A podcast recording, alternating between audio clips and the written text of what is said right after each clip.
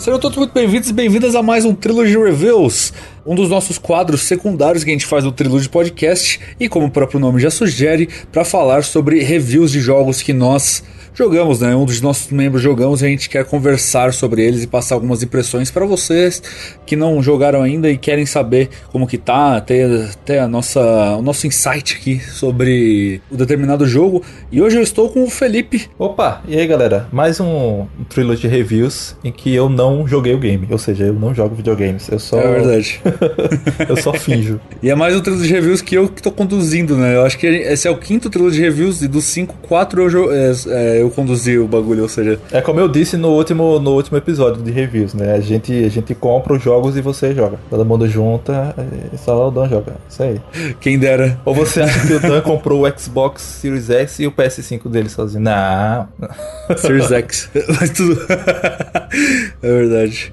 Mas, cara, hoje a gente vai falar sobre Elden Ring. Aí você fala, nossa, mas como assim vocês vão falar de Elden Ring? O jogo só lança em fevereiro? Sim, só que a From, ela colocou o Network Test, que é basicamente uma beta do jogo para uma beta fechada pra galera poder jogar. E aí você se inscrevia e se você tivesse sorte, você era escolhido, né? E eu não fui escolhido, só que um brother meu, G Gold, lá do Twitter, me mandou o código dele, já que ele não ia conseguir jogar. Eu fiquei extremamente feliz e consegui jogar só por causa dele. E essa beta, como que ela funcionou rapidamente contando, ela foi dividida em cinco sessões por diversos horários diferentes, convertendo pro horário de Brasília, tiveram duas sessões das 8 da manhã até as 11 da manhã, duas sessões da meia-noite até as 3 da manhã e uma sessão que foi das 4 da tarde até as 7 da tarde. Isso tudo pro, aqui pro horário de Brasília. Então, sessões sempre de 3 horas, somando tudo 15 horas possíveis de gameplay. E você podendo sempre seguir o seu progresso, né? Então, você começava a sua build na primeira sessão, se você pudesse jogar. E aí, se você conseguisse jogar todas as sessões sem parar, você teria no final da, da Network Test 15 horas de jogo em Elden Ring.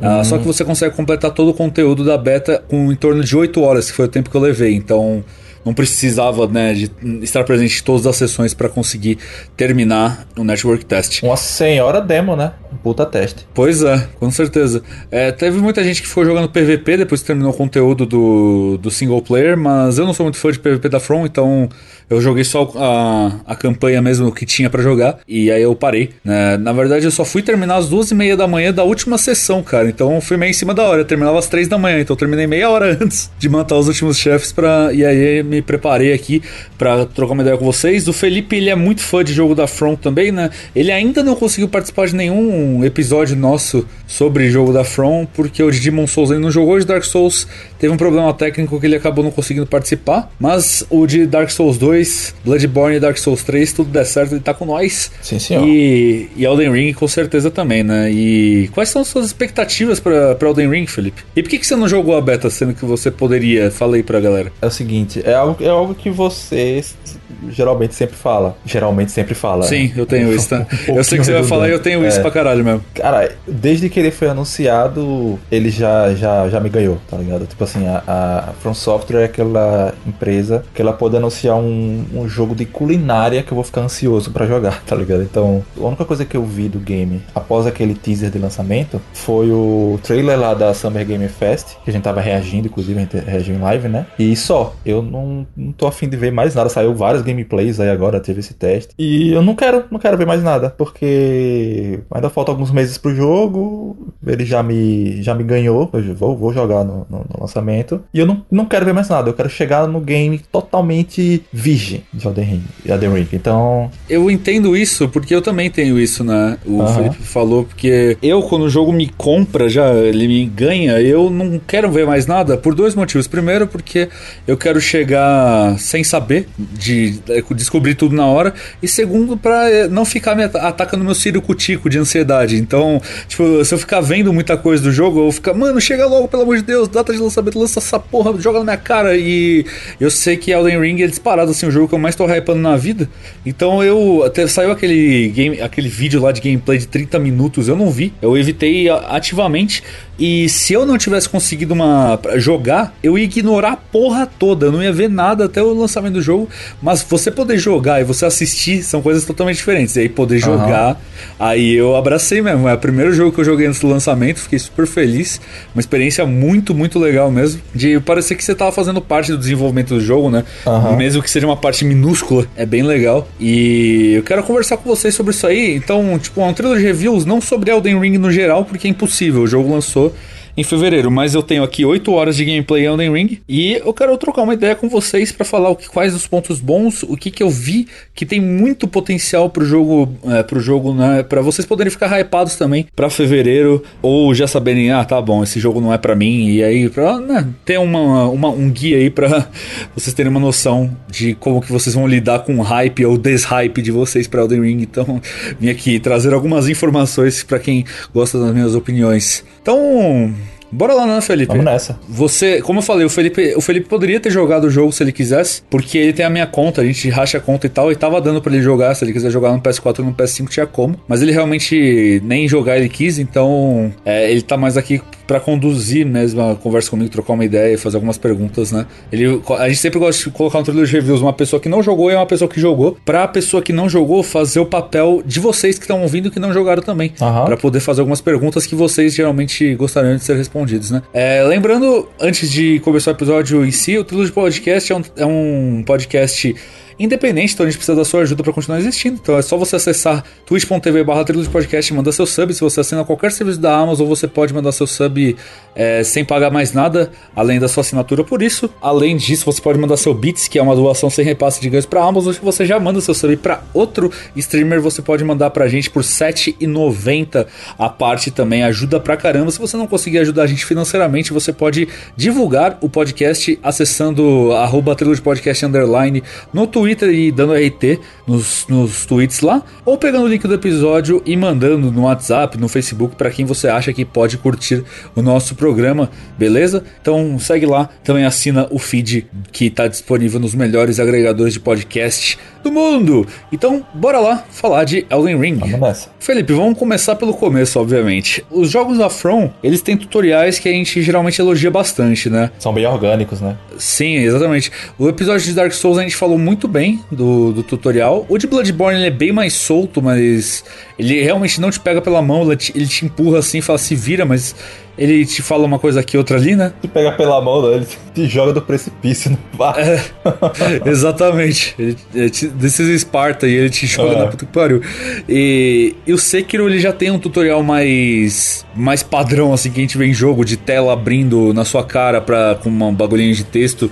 Sim. Eu não acho ele tão, tão bom, né, quanto o de Dark Souls, por exemplo. É, e o de Elden Ring, ele é mais parecido pro de Sekiro do que do de Dark Souls. Ele é mais, né, desse negócio de abrir uma, um bagulho gigante, que isso também é por questão de, de ajudar quem é novato em jogo da From. Eu acho super justo, assim, é, é que Dark Souls, ele realmente, né, é orgânico assim, porque a From, ela não tinha construído uma fanbase ainda começou ali. E hoje a From já tem uma fanbase gigantesca, né? Então eu acho que né, tá trazendo cada vez mais pessoas para os jogos e ter esses tutoriais mais padrões, né, ajuda um pouco pra galera que nunca jogou o jogo da From e tá jogando Elden Ring. Só que esse tutorial, ele tem uma coisa nova na From, que ele é facilmente perdível. Ou seja, você pode tranquilamente ter jogado a beta, terminou a beta porra toda e não ter jogado o tutorial e você nem saber disso. Eu quase, quase que isso aconteceu comigo, cara, porque eu joguei 6 das 8 horas sem ir pro tutorial. Quando eu terminei as coisas que eu, que eu tinha terminado, eu fui procurar né, quais chefes faltavam matar, porque estava acabando o meu tempo com a beta e eu queria matar todos os chefes disponíveis. E aí eu vi que tinha um chefe de tutorial que eu não tinha matado. Eu falei, porra, é essa? E aí eu fui ver como que, como que achava ele, porque a questão é que você spawna, e aí tem uma árvore, que é uma árvore miniatura daquela árvore gigante que fica no, no overworld, e ela me chamou muita atenção, eu fui correndo direto para ela. E tem aqueles avisinhos no chão, sabe, Felipe? Que quando a pessoa manda uma mensagem, fica ali no chão. Sei. A From, ela coloca isso né, no formato de tutorial, como se fosse uma mensagem de, de do multiplayer, mas é uma mensagem que eles colocaram ali para você ler.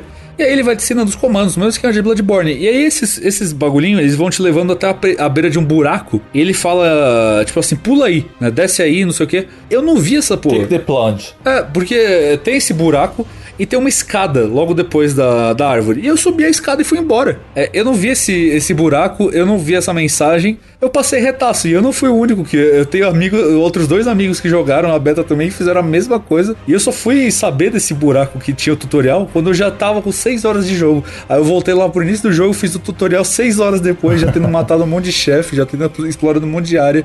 E aí eu matei o chefe do tutorial com um, um hit, literalmente um hit. É, é, é, que também o histórico de buracos em jogos da From não é, não é, não é positivo, né? É, então. Geralmente quando você cai no buraco não vai dar bom, então. Esse buraco, ele tá lá para te ensinar. A ideia da From é, é te ensinar a curar. Porque eles não colocam um inimigo pra te bater e você se cura. Eles querem que você desça esse buraco, tome dano e aí ele vai te ensinar a se curar, tá ah, ligado? Ah, interessante. Assim que você cai ali, ele tira a sua vida e aparece lá sobre a cura. E aí tem uma mensagem sobre a cura e você se cura. E aí você vai passando, ele vai te ensinando várias coisas, né? Básicas do, dos jogos da From, tipo como defender, como atacar o caralho. E aí você enfrenta um chefe no final que é um inimigo comum, colocado como chefe lá, que não dá nem pra considerar ali um chefe direito, mas ele tem barra de vida de chefe, então é considerado. Uhum. Mas é isso, cara. O tutorial ele é facilmente perdível, então assim, eu não sei se esse começo vai ser o mesmo quando o jogo lançar de vez. Eu acho que sim. Mas tomem cuidado, tá? Se vocês forem, quando vocês forem jogar o jogo lá em fevereiro, se vocês quiserem matar todos os chefes e quiserem completar o tutorial, tomem cuidado para não perder o tutorial. Caiam nesse buraco aí.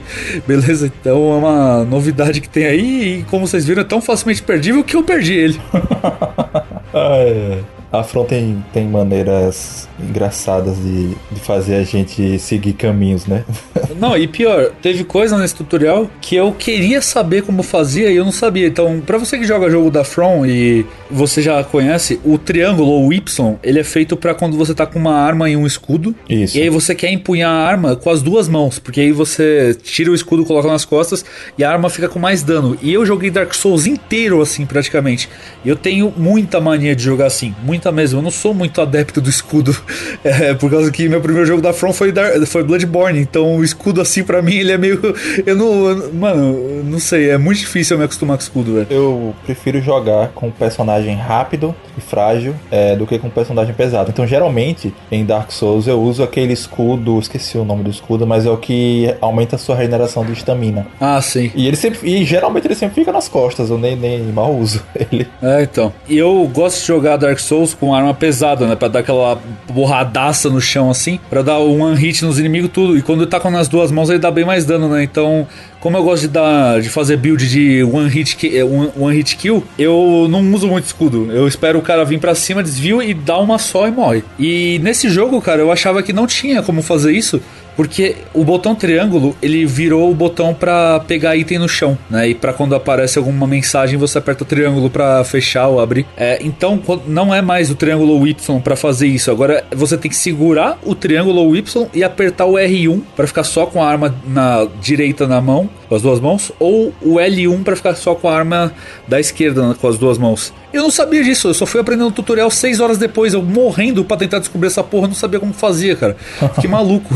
Eu achei, ah, beleza, esse jogo não tem isso então, né? Ele me obriga a ficar com o escudo na mão sempre, eu ficar com duas armas, porque você pode colocar uma arma em cada mão, né? Mas muito doido isso, cara.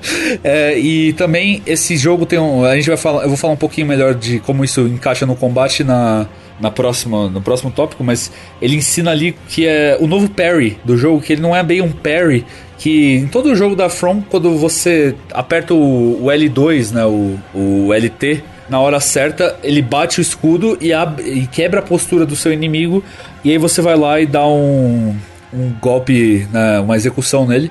Nesse jogo, ele não tem isso. O que ele tem é quando você defende o golpe do inimigo, e você bate logo depois que você defendeu, ele bate muito mais rápido e com muito mais força. Então ele chama de repelir, não é mais o, o parry em si, é é realmente para você repelir. Você toma a porrada, é como se você estivesse pegando a força que você recebeu no, no, no, dano que o inimigo tá te dando e, e passando de volta para ele. Uhum. Eu achei uma mecânica bem legal assim. Eu vou falar melhor como que se encaixa no combate.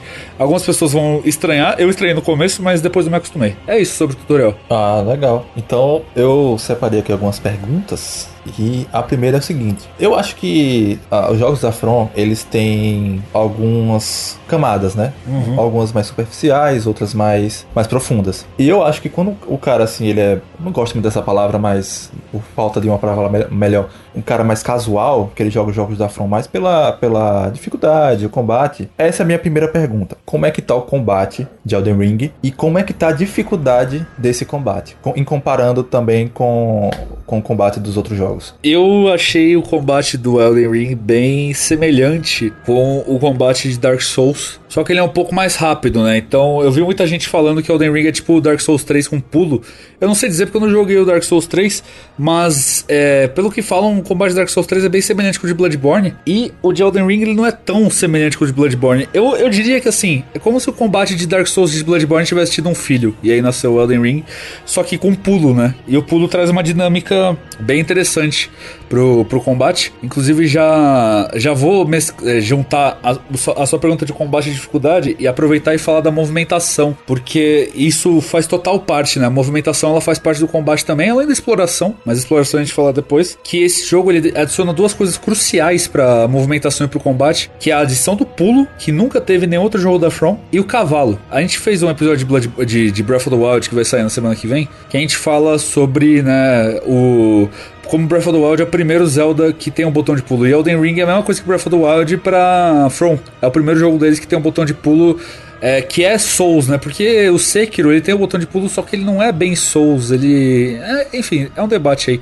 Mas é o, dentro desse, desse mundo que a gente conhece de Demons, Dark, 1, 2, 3 e Bloodborne, é a primeira vez que você consegue pular a qualquer momento do jogo. E isso traz uma agilidade no combate bem interessante que eu não consegui extrair tanto dela, mas tem gente que com certeza vai conseguir né, extrair bem melhor que eu. E o cavalo tem várias batalhas a cavalo que são bem legais, assim, o cavalo é realmente... É que não é meio cavalo, né? ele é meio com bode, mas enfim, é... A montaria, é que eu vou chamar de cavalo por, porque é mais fácil de falar. A montaria desse jogo tá bem gostosa de usar, né? Você tem um item que você pega que ativa e o bicho simplesmente spawna embaixo de você direto. E aí ele tem a vida dele também. Se ele morre, você tem que gastar um frasco de, de vida para reviver ele. É, e você tem itens para curar ele também, para evitar que ele morra. E o combate dentro do cavalo é bem simples, você não consegue se defender. É, você bate de, apertando o L1 ou R1. No R1 você vai bater leve para direita, no L1 você bate leve para esquerda esquerda, e aí R2 e L2 mesma coisa, pesado para direita, pesado para esquerda. É uma dinâmica bem simples, mas é bem legal de, de fazer batalhas no cavalo. E o combate no chão, ele tem também a mecânica de agachar, que você consegue, antes para você pegar o, o, cara desprevenido, você tinha que ir andando bem devagarinho para pegar no stealth, e agora você consegue agachar e vai mais rápido, né? Você chega lá e dá o stab nele. Então isso é interessante também. E o combate, como eu falei, ele tá bem semelhante com o eu pelo menos estou jogando igualzinho como Dark Souls, só que ele é mais, um pouco mais ágil. Ele não é tão ágil quanto o de Bloodborne, não é tão frenético quanto o de Bloodborne. Em alguns momentos ele chega a ser, e talvez dependendo da build que você escolher, ele possa ser até mais frenético que o de Bloodborne, mas a build que eu fiz, ela é mais puxada para Dark Souls, né, do que qualquer outro, outro jogo da From, assim, a questão do combate do Dark Souls 1 mesmo que eu tô falando, um pouquinho mais de, de velocidade. Antes que você siga para a parte da dificuldade, essa parte de builds é algo que eu adoro, assim, de jogos da From. Eu, eu amo, amo fazer builds diferentes. Uhum. Mesmo em Bloodborne, que muita gente diz que é tudo igual, não existe builds, eu discordo. É. Como é que estão essas builds no, no Elden Ring? Você deu pra, deu pra ter uma noção, assim, do, do, dos caminhos que você pode seguir, as diferenças que você vai ver em gameplay? A beta deixou isso bem, bem, bem assim, é, trancado, né? A gente vai ter uma questão bem melhor disso no lançamento. Porque na beta tinha tipo sete presets de build e você não conseguia mexer na aparência, não conseguia mexer em porra nenhuma. Você escolhia a que você queria e aí já começava, né? Já com a aparência do seu personagem, com a roupa, com a armadura, com a porra toda. Você não conseguia mexer muita coisa. Uhum. Então não dá para falar direito de build ainda, porque você não tem muita agência na beta, não. É, vai ser mais quando o jogo lançar mesmo que a gente vai saber se tá bom ou tá ruim. Pela beta não tem como nem ter muita noção por enquanto. Entendi. Mas o, o, up, o level up tem uma coisa que mudou. Antes tinha aquela, aquela bagaça lá que era um atributo que fazia os, você, o seu personagem aguentar mais peso, né? Carregar mais peso, lembra? Sim. E agora ele tá agregado isso à força. Então quando você vai aumentar a força para uh, eh, seu personagem dar mais porrada, você tá aumentando também o poder dele carregar itens, né? Pra, é, mais, mais capacidade para ele não ficar pesado. Então isso é uma boa mudança também. E ainda sobre o combate, a volta das Weapon Arts. Eu não tive nenhuma relação com as Weapon Arts porque eu não joguei Dark Souls 3, Aham. mas é uma coisa que a galera falava bem. Sim, sim. E eu gostei, cara. Assim, tem, tem algumas, acho que umas 10 weapon arts nessa beta, desde escudos até várias armas. Ah, e tem vários poderes muito legais que, que elas fazem, que elas soltam, né? A arma da minha build não tinha nenhuma weapon art de poder pra ela, era tipo questão de magia, eletricidade, mas você ter um poder específico pra ativar ela não tinha. Mas o meu escudo eu usei bastante e achei bem interessante. Você gosta desse sistema de weapon arts? Você que jogou Dark Souls 3? Muito, muito, muito. É, é, é uma adição incrível. Eu fico feliz que no Elden Ring também tenha isso. É, tá bem, tá bem, bem legal as Weapon Arts. E na questão da dificuldade, mano, seguinte, o eu penei bastante no começo do jogo assim, porque o jogo ele, ele né, por ele ser mundo aberto, você vai pra onde caralho você quiser. E eu acho que eu escolhi o pior caminho possível ir no começo, porque tem muito os inimigos padrões que são os cavaleiros, que eles são tipo os cavaleiros que lá em Demon Souls ou zumbizinho de Dark Souls. É, eles são tranquilos, mesma dificuldade de sempre, mas os chefes iniciais que você enfrenta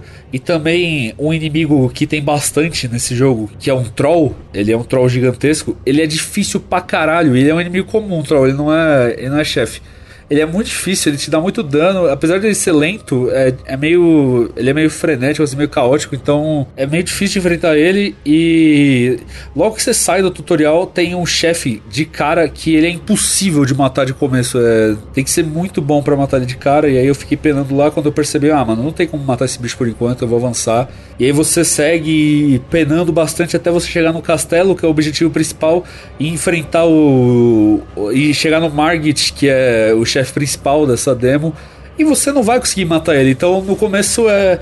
Eu me senti bem frustrado assim, porque os dois chefes que eu encontrei, é, e já que eu pulei o tutorial e não matei o chefe do tutorial, eu encontrei dois chefes e não consegui matar eles, cara. De jeito nenhum. Eu tentava, tentava, tentava, mas não conseguia, que é o, o Tree Sentinel e o Margit. Então no começo eu senti muita dificuldade, inclusive para chegar no Margit tem uma uma área que você encontra um troll gigante que não é um boss, com vários caras te jogando arco e flecha. É, lembra um pouco até a arena do. daquele soldado gigante do Demon Souls, esqueci o nome dele. O Tower Knight. É, Tower Knight. É, o Tower Knight. Ele lembra um pouquinho a arena do Tower Knight até, mas não, não exatamente, né? Até porque o, o troll não é um chefe.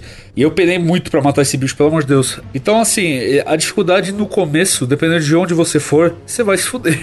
Basicamente é isso. É realmente bem, bem complicado. Por ele ser um jogo de mundo aberto, ele te dá um chute no saco, assim, você não sabe pra onde ir. E se você for, provavelmente você vai parar num lugar muito difícil que você acha que dá, mas não dá.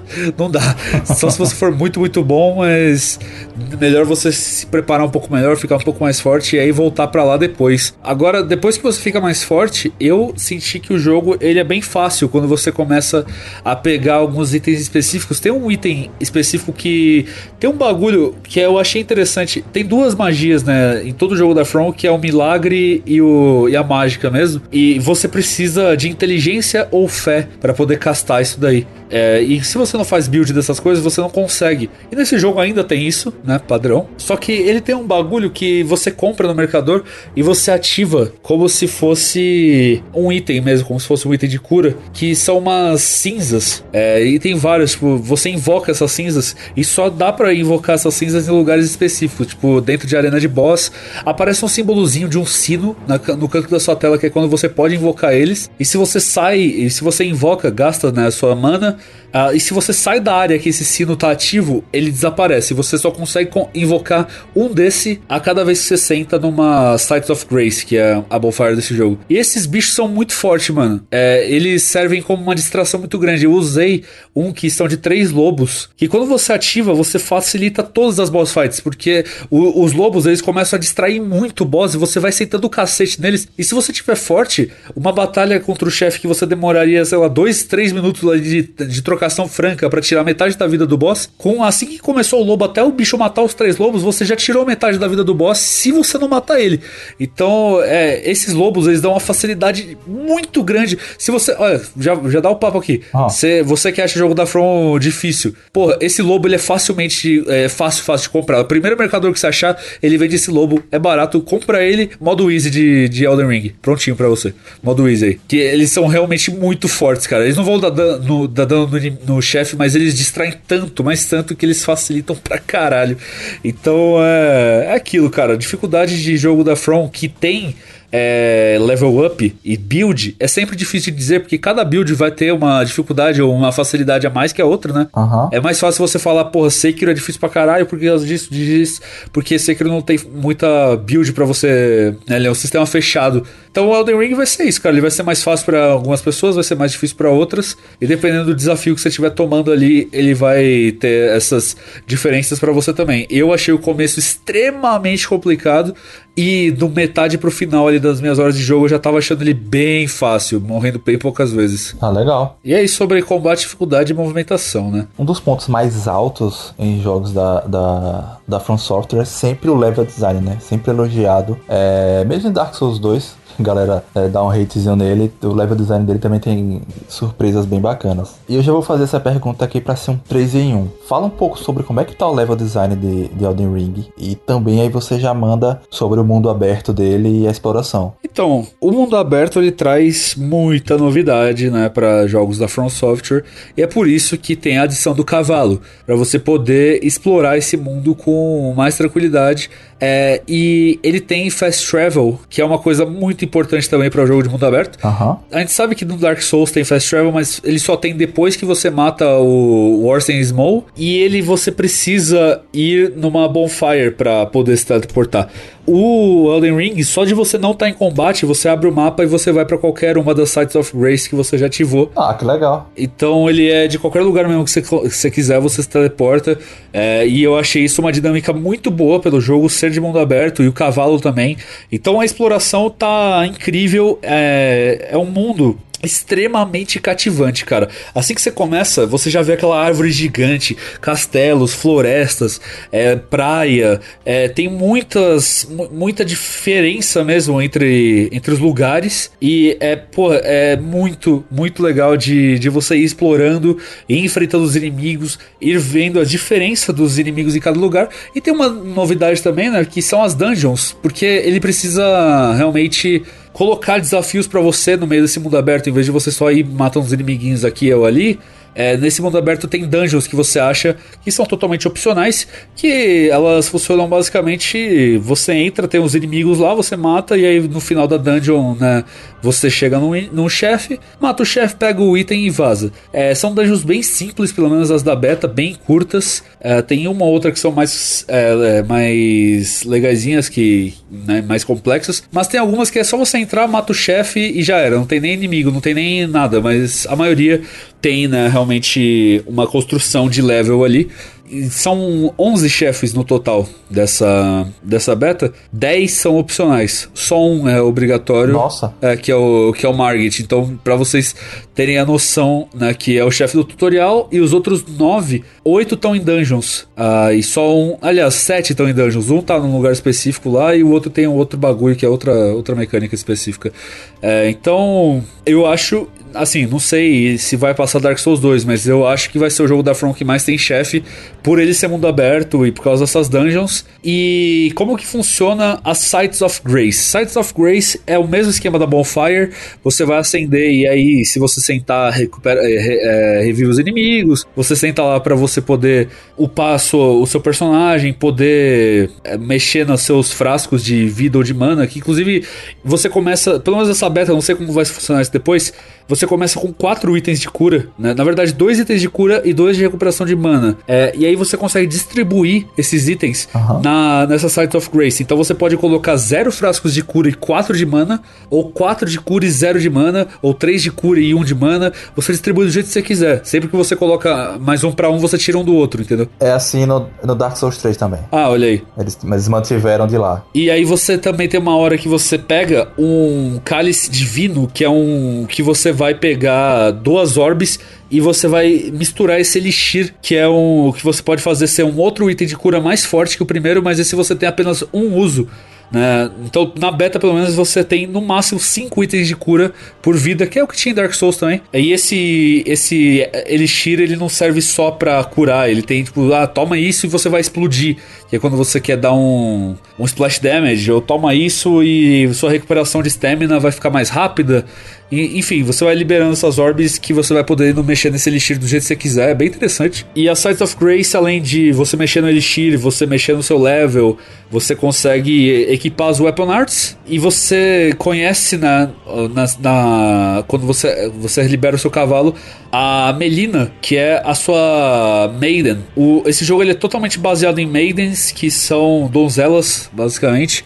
É, você já começa falando com o NPC que ele fala que tem donzela, que eles, eles usam a palavra maidenless. Você é sem donzela. Que ela. Né, a gente não sabe direito pela beta ainda o que que é. O que, que quer dizer essas donzelas no universo do jogo, mas a gente já sabe que ela tem uma importância muito, muito grande. E a Melina, ela não é bem uma donzela, mas ela faz meio que o papel de ser.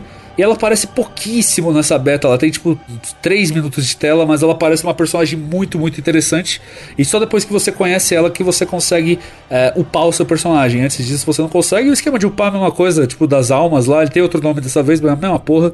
É, que você usa pra. Você perde elas quando morre, e aí tem que recuperar. É, e, enfim, mesma coisa, cara. Mesma coisa do, do Corpse Run. Essas donzelas, será que tem alguma coisa a ver, como no Dark Souls? O personagem personagem é hollow, ele é sem alma, o personagem é inaceso, né? Porque ele não tem a chama. Tem alguma coisa a ver, será? Talvez, porque a, a, a Melina, ela fica meio que dentro do seu personagem. Ela não, ela não. Ela aparece só quando ela quer. Uhum. Então, tipo, você vai ficando com ela meio que dentro de você e. Se, e, cara, eu posso estar muito louco, mas foi uma teoria que eu falei, que eu criei assim, que ela que é o cavalo. Porque quando você conhece ela, você, você começa a poder castar, criar, é, chamar o cavalo, né? É, e ela fica meio que dentro de você. Então eu acho que ela é o cavalo. Mas isso a gente só vai descobrir no, no jogo em si. E ela que faz você poder é, upar seu nível. Então aí já dá para você ver por que, que as donzelas são tão importantes, né? Você não fica mais forte nesse mundo se não.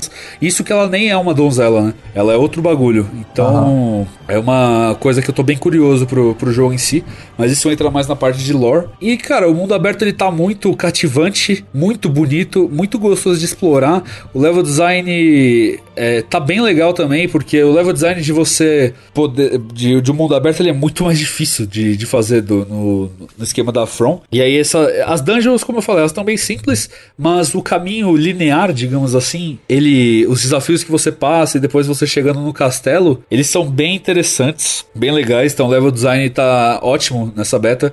A exploração tem também uma coisa nova que vão meio que me xingar por isso, mas é, que tem também quando você tá andando com um cavalo no Assassin's Creed Odyssey, por, por exemplo, que tem umas frutinhas, umas plantinhas no meio do caminho, que você só aperta o botão e ele colhe, né? Não é tipo no Red Dead Redemption 2 que você tem que estar a pé pra colher a plantinha. Ah, muito melhor, velho. É, você só aperta o botão e ele pega. Tipo assim, é, é, é esse lance do de você, ah, desce do cavalo, faz, a, faz o, a interação lá com a plantinha tal, colhe. É interessante na, nas primeiras cinco vezes que você faz.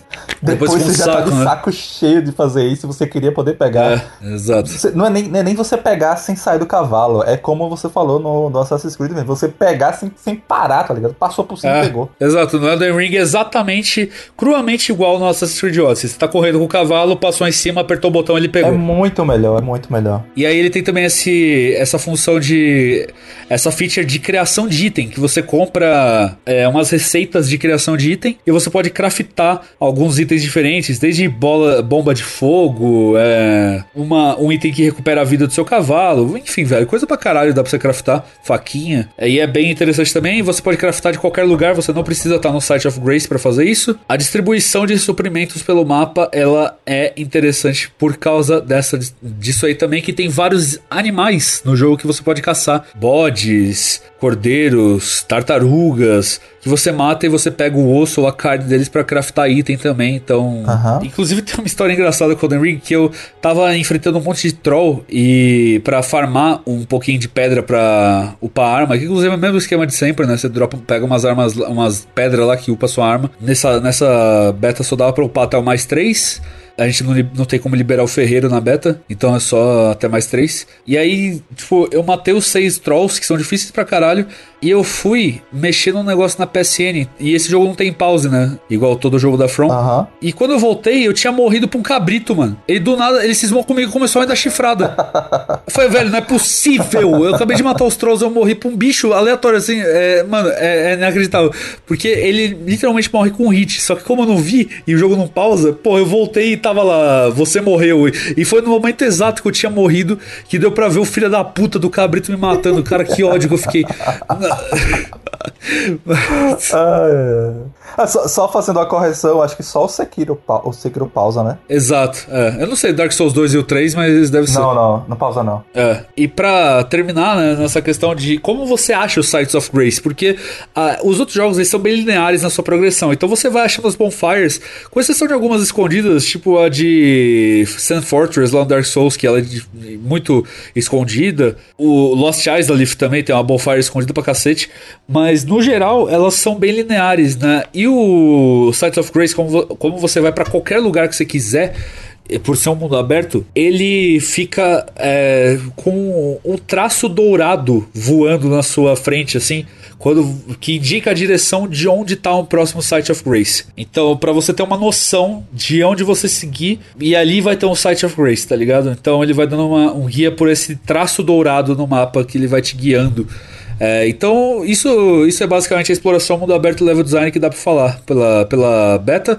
E entrando em personagens e lore, é, nós conhecemos nessa, nessa beta dois mercantes, é, uma feiticeira, três NPCs, que é o do início, que é um bicho com a máscara branca, é um cara próximo do dragão, que, que é um, um dos chefes do jogo, que ele só te fala, ó, não vai lá não que ele vai te matar e você não quer virar churrasquinho, né? E tem um depois que você mata o Margit, que é um maluco muito alto, assim, que ele te dá uma dica. Então, esses três NPCs, nada demais, eles não têm exatamente uma profundidade, pelo menos não nessa beta. E tem a Melina, que como eu falei, ela é, parece conhecer um personagem muito importante no jogo em si, mas na beta ela não demonstrou essa importância ainda, né? Pelo menos é, não teve muita coisa mostrada dela nessa beta. E os mercantes são, né? Mercantes, a feiticeira, mesmo esquema de sempre. Então não, não tem muito a falar de lore, além do que eu já falei, que o mundo tá belíssimo. E eu vejo uma- um potencial do caralho, assim, pra ser a melhor lore da, da história da From. Caralho. Pra mim, a melhor é é a de Bloodborne. Tem gente que acha de Dark Souls super justo também, porque a de Dark Souls é magnífica. Mas eu vejo um potencial, pelo que eu vi nesse mundo, pra ser a melhor lore da From. Ela, ele é um mundo muito instigante, muito curioso, muito bonito e que tem um potencial gigantesco. Vamos ver se na prática ele vai conseguir atingir esse ápice aí que eu tô imaginando. E não se apeguem aos personagens. É, exatamente. Sempre dá, sempre dá merda. E aí, pra falar de um assunto meio chato, rapidamente, sobre a From Performance, né? Felipe, a gente sabe que a From nunca é boa em performance. Bloodborne que o diga. Bloodborne que o diga.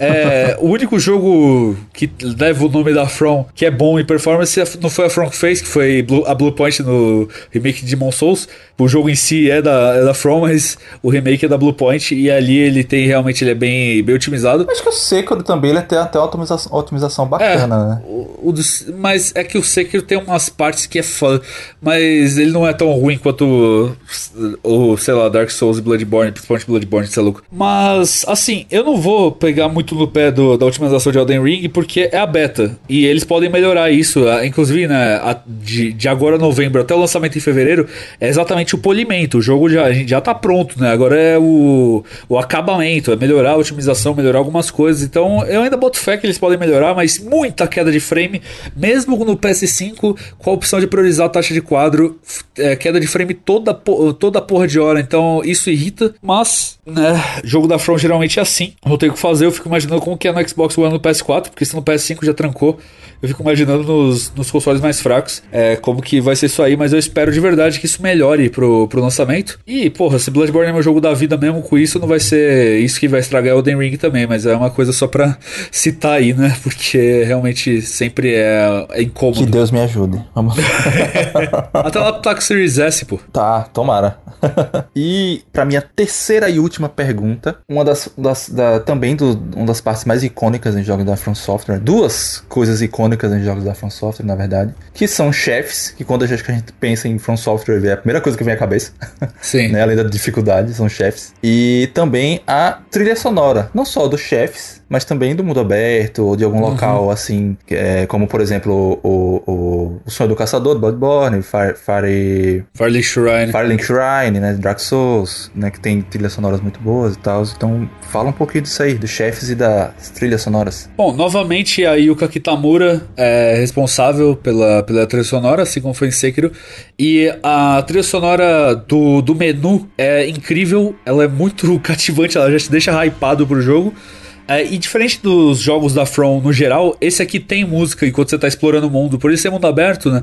É, ele não, não tem esse negócio de não ter música igual no Dark Souls ou em Bloodborne, que ele quer te passar como um mundo vazio e opressor. Esse aqui, pelo que parece na beta, tá? Vou deixar bem claro, pelo que parece na beta, não sei como vai ser quando o jogo lançar não parece um mundo tão fodido quanto dos outros jogos da From. Ele parece um mundo mais mais esperançoso, cara, que são realmente é, parece que tem uma guerra rolando ali, mas é um mundo mais próspero. Enfim, a gente vai ter que esperar para descobrir se é realmente isso. E por isso, né, quando você tá andando pelo mundo, você sempre vê animais, o que quer dizer quase sempre, né, que tem vida naquele lugar quando tem os animais passando de um lado para o outro.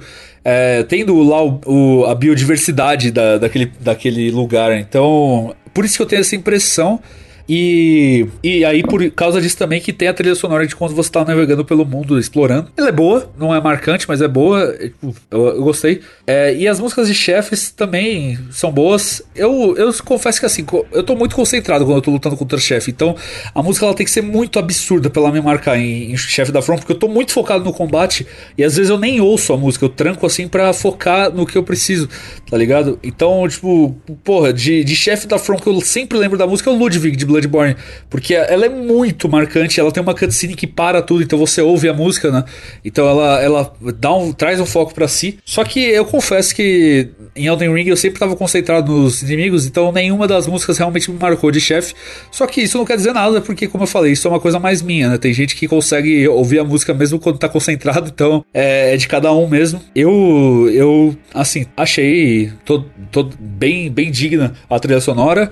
É, inclusive é uma reclamação que tem tem Sekiro, né? Que é a pior trilha sonora da, da From. É, a menos marcante, marcante, de fato. Me, menos marcante, é. Que foi pela própria Yuka, Yuka Kitamura, só que ela também fez algumas músicas de Bloodborne, então não dá pra saber como que ela vai ser no, no geral de Elden Ring, como que a galera vai receber isso daí, mas eu pessoalmente gostei bastante da, principalmente da música do, do menu, que ali é onde eu tô prestando bastante atenção, e a música do, do, do Overworld eu também gostei bastante, quando você tá explorando ali pela região de, de Azula, né, Faranzula. Então, pô, bem, bem bacana. Vamos ver como que vai ser no, no jogo inteiro. É, e chefes, como eu falei, são 11 chefes no, nessa beta, sendo 10 opcionais. Então eu vou falar de cada um deles brevemente pra gente poder encerrar, porque esse aqui é o último tópico. Então vamos lá. É, Soldier of Godric, ele é o, o chefe do tutorial. Como eu falei, ele é um inimigo comum, que você vai enfrentar um bilhão de vezes no jogo.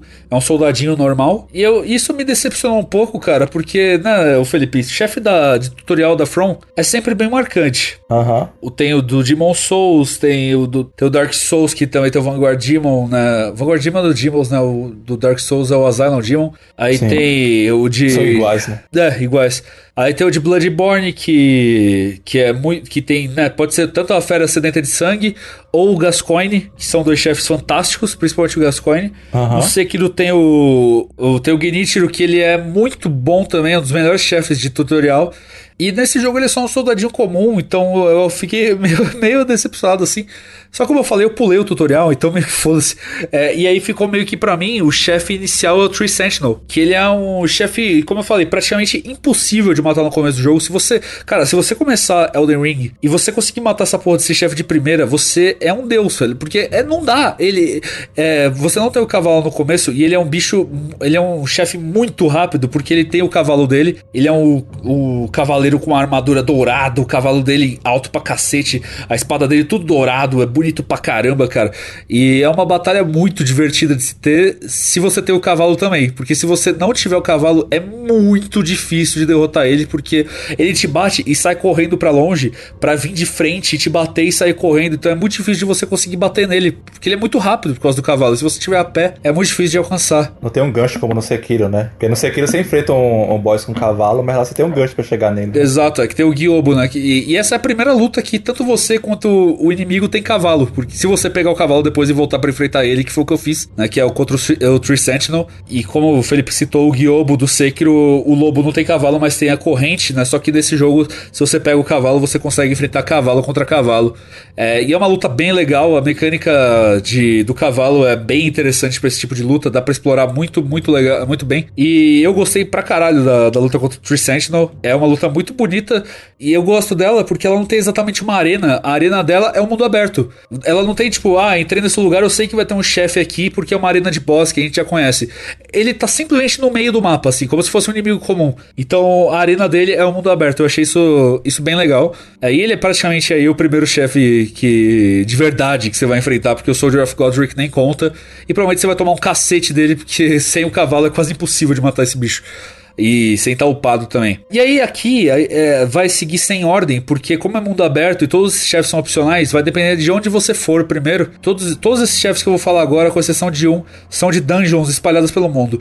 O Burial Tree Watchdog, ele é um chefe bem fácil, é, ele é só uma estátua assim que fica cuspindo fogo e fica girando, e às vezes ele pula e te dá um ataque com uma garra, então ele é um chefe bem marromeno assim, não é ruim, mas também não, é, chega nem perto de ser bom. E ele é bem fácil de matar, bem simples, nada demais. O Stone Digger Troll é um dos chefes que eu menos gosto porque ele, ele é o mesmo troll que você encontra em diversos momentos do jogo, só que agora com esteroides, dando muito mais dano, tendo muito mais vida. Tem uma arena de chefe para ele, então você não encontra simplesmente ele no mundo assim, né? É uma dungeon que, inclusive das dungeons que tem para esses chefes de dungeon, essa é a dungeon mais complexa, mais completinha, que tem vários elevadores para você ir de um lugar para outro. Parece até aquela mina que tem no, no Demon Souls, um pouco. Tem até uma mensagem quando você chega nessa mina que coloca assim, tá te lembrando de algum lugar, né? Que é de, é de um próprio jogador colocou isso lá, que ele claramente tá fazendo referência ao Stonefang Tunnel do Demon Souls. E esse chefe, pô, é nada demais, porque ele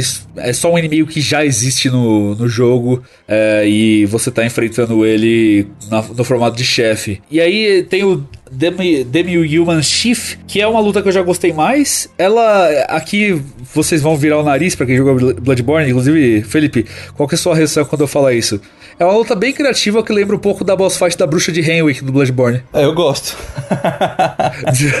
eu gosto. É uma bosta, exatamente. Você gosta da bruxa de Henwick? Não é possível. Gosto, eu gosto. Por que, que tu gosta dela, mano? Eu, eu gosto de praticamente todo boss da, da From Software que eles tentam mudar a, a mecânica de esquivar e bater. Eu, eu, eu, eu, eu curto. Eu... E ainda por cima, essa ainda tem, ainda tem uma parte mais legal. Você tem que encontrar ela no meio da parada, porque ela é invisível praticamente ela fica mandando bicho. Eu, eu acho da hora. É, só que se você tiver sem discernimento nenhum, não tem nenhum bicho para te matar e é só você literalmente ficar batendo nela sem ter chance de morrer. Enfim, ela é bem quebrada, mas. É, eu sempre chego lá com 99 de. Então foda-se, tá é, é. é, e essa luta do Demi Human Chief, ela me lembra um pouquinho da bruxa de Henwick, só que bem melhor. Tem vários inimigos comuns espalhados, né? Meio que um pântano. E aí são dois Demi Human Chief, um de cada lado, é, e quando você ataca um, vira o caos. Né? Vem um monte de inimigo comum, vem os dois bichos pra cima de você, e aí você precisa matar um dos Demi-Human Chief, que é um, um, dos chefes, o mais rápido possível para você focar só no outro, porque quando você mata ele, os mobzinhos morrem também. Então, essa é uma luta bem fácil se você conseguir manter o Crown Control. Agora, se você perder o controle, você se fudeu. é uma luta que vai ser bem caótica e bem complicada. Eu gostei do Demi-Human Chief, é um, um chefe interessante. Aí tem o Pumpkin Head, que é uma luta basicamente com um ogro gigante para Shrek, só que ele tem uma, uma abóbora na cabeça, nada demais também, é só um inimigo grande que fica tentando te bater e você só desvia e mata ele. É, e a coisa legal, né, é que depois que você mata ele, você, ele dropa a abóbora que ele tava usando e aí você usa ela como seu elmo. Inclusive é o elmo mais forte da beta. Eu fiquei usando ele depois que liberei o tempo todo e é bem legal de usar. 10 de 10. e depois que você ganha, você mata ele, você libera a a, a bruxa lá também, pra feiticeira, pra te ensinar as feitiçarias também, né? Pra poder melhorar um pouco a sua build de magia aí, se você estiver querendo fazer isso. Aí tem o Beastman of Farum Azula, que é um bicho que eu gosto bastante também. Ele é um ótimo, um ótimo chefe, extremamente agressivo e caótico. E o moveset dele lembra um pouco do Orphan de Cos, Felipe. Caralho, que massa. Pois é, só que ele é bem mais fácil que o Orphan, porque ele não é tão rápido quanto o Orphan, ele não tem aquele poder de ficar explodindo, não vem a onda. Enfim, cara, ele lembra um pouco do, da questão de ficar chacoalhando o braço, ficar tentando pular na sua direção com a arma indo pra frente, assim. Então ele, ele lembra de leve, é uma boss fight legal, gostei dela. E ela é dificinha porque ele é bem agressivo e você não tem lá muito tempo para curar nela, mas ele é absurdamente mais fácil que o Orphan de Cos, não tem nem comparação, só que a, o moveset lembra um pouco, lembra de leve assim. Aí tem o Grave Warden, que ele é muito agressivo também, uma boa luta, ele tem um bom moveset, mas não tem muita coisa a adicionar além disso. Bloodhound Knight Darrow, esse é um dos melhores chefes do, da beta, é um chefe realmente muito bom, ele é a minha terceira luta favorita, ele é o chefe mais agressivo de todos dessa beta, pelo menos. Você enfrenta ele, não tem uma dungeon, ele é o que eu falei que é uma, uma coisa específica. Você acha um altar e você vai para um lugar isolado que só tem ele lá, é só luta, então é uma arena bem isolada, eu achei isso muito legal. Ele é um bicho meio que assim, ele fica ele fica agachado e ele parece um Wolverine, só que ele fica meio que deitado de quatro ali. Ele é muito, muito agressivo, ele não te deixa curar de jeito nenhum. E aqui foi onde eu aprendi a usar o, o bagulho de repelir os ataques, né? Que ele direto ele dava três porradas, pá, pá, pá, na terceira eu defendia e já dava. Porque ele, dá, ele bate bem mais rápido e bem mais forte. Então foi onde eu aprendi a dar o repelir, porque sem o repelir é quase impossível de matar ele. Além de ele dar sangramento, que é um dos efeitos que te tira bastante vida nesse jogo. Ele não te mata de cara, mas ele tira vida pra caralho. E aí sobram mais dois, que são os dois melhores, na minha humilde opinião, que é o Flying Dragon Agil, ou Agil, que é o dragão. E a parada é o seguinte, eu não sei o que o Felipe acha disso, mas a única, as duas únicas lutas boas que eu tive em jogo da From com o dragão foi a do Calamity em Dark Souls e o Dragão Celestial em Sekiro. É, eu não joguei Dark Souls 3, então lá tem o Midir, que fala muito bem. Não sei, não sei dizer se o Midir é bom ou não. O Felipe pode falar melhor isso aí. Eu, eu, eu gosto do conceito da luta contra o Midir, mas eu não gosto muito. Eu acho que ele tem HP demais. Ele é meio que uma esponja de, de dano assim. No Dark Souls 2 também tem uma luta boa contra o dragão. É, louco, sério? É, é, é, talvez, acho que é a luta mais difícil de Dark Souls 2 e é uma boa luta. Você lembra o nome do bicho? Uh, eu acho que Ancient Dragon ou Celestial Dragon. Não. Não, de boa. Ah, coitado, eu não lembro. Enfim, é, o Calamity é difícil pra caralho também no Dark Souls, né? Nossa, ele é muito difícil, mas ele é sim, uma batalha sim. super boa. É boa. E aí, sendo assim, né? Uh, tem muita batalha ruim de dragão da, da From. Uh, ruim ou mais ou menos. E eu fico meio receoso quando eu entro numa boss fight contra o dragão. E o Flying Dragon Eagle, ele aparece meio que do nada. É, você chega numa vila que tem vários inimigos, mobzinhos normais, e aí do nada vê o dragão voando, cospe fogo em tudo e a luta começa. E ele fica no meio de um lago. Então é uma arena gigantesca o lugar onde ele fica. Então a arena é uma das coisas principais dessa, dessa batalha. Lembra bastante assim do Calamity, só que mais espaçado a, a, a arena em si. E essa é uma luta que me surpreendeu muito por ser uma luta excelente contra o dragão. E, cara, assim, já vi gente matando esse dragão sem a montaria. Mas é, é coisa de maluco, assim. É pro player de Elden Ring antes do jogo lançar. Porque você precisa, né, pelo menos para mim, para ter uma luta mais justa contra esse bicho, que ele é difícil pra caralho, você precisa tá com seu cavalo. Que você ele vai ficar cuspindo fogo e, e, se você deixar o fogo pegar no seu cavalo é praticamente hit kill. E aí você vai ter que gastar um frasco para reviver o seu cavalo e você já tem poucos, como eu falei, então é bem difícil de você cuidar disso. E você tem que sempre ficar tentando rodear ele para matar para bater nele até que ele fique ou que ele morra ou que você quebra a postura dele para poder enfiar a espada no olho dele, como se fosse aquele ataque visceral do Bloodborne. Ele tem muito HP, ele é muito agressivo, ele dá muito dano. Se você ficar perto dele, ele vai ficar tentando te dar rabada ou porrada com a asa ou te morder. E se você ficar longe, ele vai cuspir fogo. Então não tem muito o que fazer contra esse bicho, mas ele é uma luta muito, muito boa. E para finalizar, o melhor chefe disparado da beta e o único chefe obrigatório, Margit the Fell Woman. Ele é o único chefe obrigatório dessa, dessa beta e é o único que tem uma cutscene. Aí quando você entra na arena dele, tem uma cutscene dele aparecendo, né, falando umas coisas para você, e depois que você mata ele, você também ouve ele falando mais algumas coisas. Então ele é um personagem com uma certa profundidade. Ele é um personagem bem legal. Inclusive, ele é um bicho muito grande que tem um cajado, então ele, ele mescla a, as porradas com cajado e com magias. Lembra um pouco uma visagem dele do Logarius com adição de ataques com raio, como eu falei, e ele dá dois, dois ataques com raio, dá um dash pra frente. Ele é bastante agressivo, ele é um inimigo gigantesco, então dá para você prever os golpes dele com certa facilidade, mas por ele ser frenético e caótico, fica difícil de desviar ou defender. Tá me lembrando um boss da, do Dark Souls 3 também, Pontífice Sullivan. Ah, falam bem, é, falam super bem desse chefe. É, ele é muito bom. E ele, ele luta assim mesmo, usando magia e, e, e espada. Ah, interessante. As variações dele entre golpes de magia, cadenciados, frenéticos, a luta tem um ritmo excelente e é um desafio muito digno. É, como eu falei, ele é o único chefe que tem a cutscene. E o Margaret, além de tudo, ele é um, além de uma ótima boss fight, ele parece ser um ótimo personagem. É, sem dúvidas, uma luta digna do Miyazaki, da From Software, é sua obra-prima em construção, que é Elden Ring. Eu realmente estou muito ansioso para jogar Elden Ring. Todos nós aqui do Trilogy Podcast estamos, mal podemos esperar para fevereiro para poder jogar mais. Depois que você mata o Margaret, você pode adentrar o castelo e aí vai ter mais algumas coisinhas para você enfrentar, mais algumas áreas, até que você é, pega uma chave para abrir uma porta e aí tem uma escada que você não consegue subir porque ele aparece lá a mensagem, mas te espera no lançamento oficial. E é isso que a gente tinha para falar sobre o network test de Elden Ring. Eu mal posso esperar para jogar esse jogo, me chafurdar e jogar 100, 200 horas dele. É, eu realmente tô botando muita fé dele ser top jogos na minha vida, meu gosto de 2022. É um jogo que parece que foi feito para mim, ele é, realmente é incrível, impressionante, é muito, muito bom. E eu fiquei muito feliz de poder jogar essas 8 horas do jogo antes dele, dele lançar. Mal posso esperar para quando o jogo oficial lançar eu começar do zero e passar por tudo isso que eu já passei de novo vai ser uma, uma sensação uma sensação indescritível quando eu estiver explorando lugares novos. Ah, Felipe, uma coisa para ah. explicar para como eles trancaram a gente nos, nos, lugares que eles não queriam que a gente fosse, tinha uma névoa branca, é, que era basicamente uma parede invisível que era onde eles não queriam que você passasse, né? Ah, tipo a, a névoa para entrar em boss? Não, ela é, a névoa para entrar em boss nesse jogo é amarela, essa é bem branca, tipo, você consegue ah, ver entendi. o que tá do outro lado, só que ah, você não tá. consegue passar. É meio que o um vento, parece assim. E com certeza isso não vai estar presente no, no jogo em si, né? Então você não vai ter essas, essas trancas, mas na, na beta ele tem para você não ir para lugares que eles não querem ir, né? Eles querem te, te trancar ali, até para você não ficar vendo mais conteúdo do que eles querem te mostrar. Uhum. Que já tem conteúdo pra caralho, né? Como eu falei, sim, disponível sim. 15 horas para você jogar, 8 che 11 chefes, né?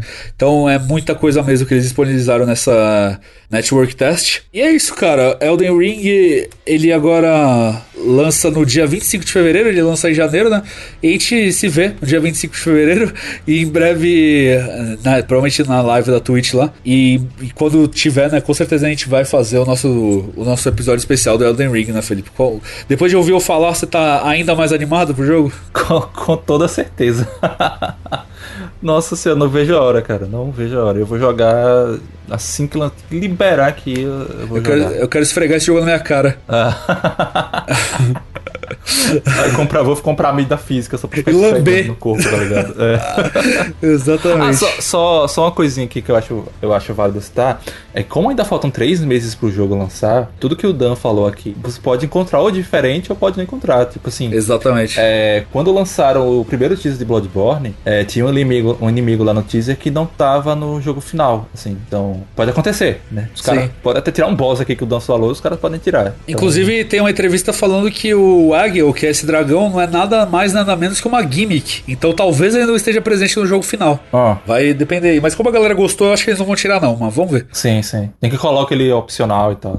Ah, ele já é opcional, mas. É... Enfim. Mas vamos ver o que eles vão fazer. Em fevereiro, 25 de fevereiro, a gente descobre. Ah, uma coisa, só para finalizar, o que eu achei muito importante de ter essa network test é que eu tenho certeza, não certeza, mas quase certeza que o jogo não vai ser adiado, porque dá para ver que tudo né, já tá bem prontinho, bem encaixado e agora é só mesmo uhum. acabamento e polimento para poder lançar o jogo oficialmente. Então, eu acho que se adiar, ele vai no máximo para março, mas eu tô botando fé nesse lançamento aí do dia 25 de fevereiro. Vamos ver. Lembrou quando eu joguei a, a, a alfa do, do Ghost Recon Breakpoint, né? Que eu joguei o, o Ah, eu falei, não, esse jogo aqui ele vai lançar daqui a uns seis meses. Eu tinha dois meses pra lançar o jogo. eu fiquei, não é possível, velho, não tá pronto isso.